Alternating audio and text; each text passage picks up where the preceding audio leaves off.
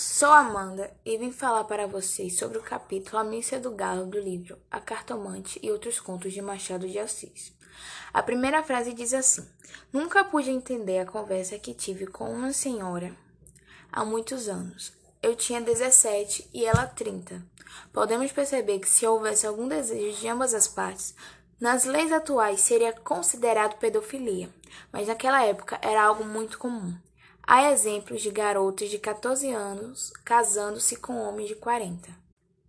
Logo depois, descobrimos que a senhora Conceição era atraída pelo marido.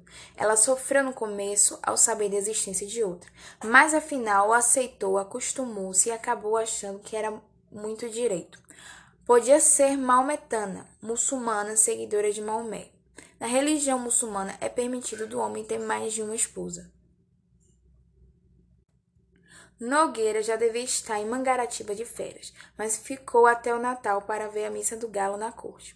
Ele ficou na sala esperando dar o horário da missa, lendo Os Três Mosqueteiros, mas Conceição apareceu na sala.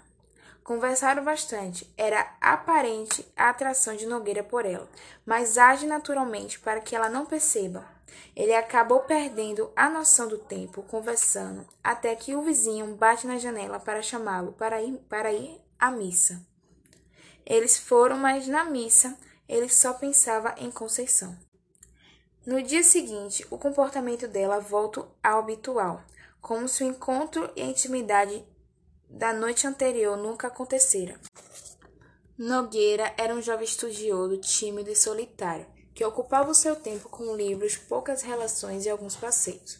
Já Conceição era conhecida como a santa, alguém com um temperamento moderado, sem extremos, nem grandes lágrimas, nem grandes risos. Tinha consciência que seu marido era adúltero. Depois da morte de Menezes, Conceição casou-se novamente.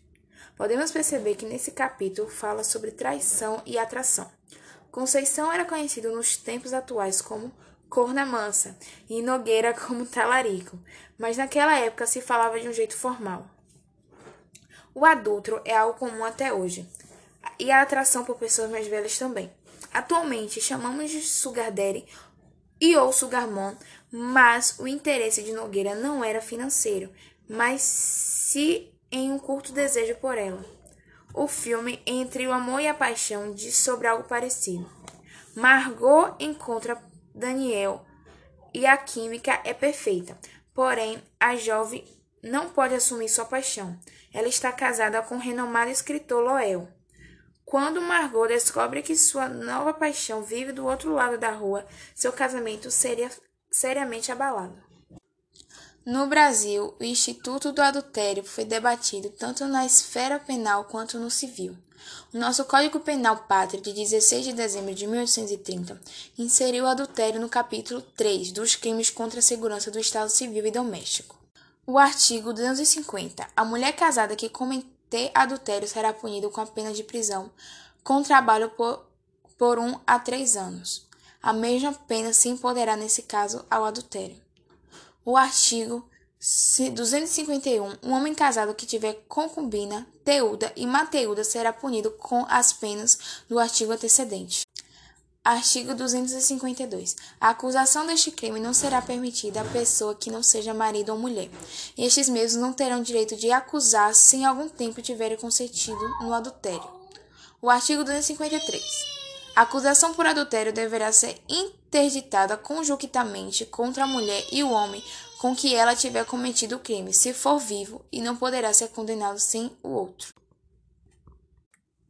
Percebe-se que somente quem comete adultério é a mulher. O artigo 250 do CP de 1830 é claro quanto a isso.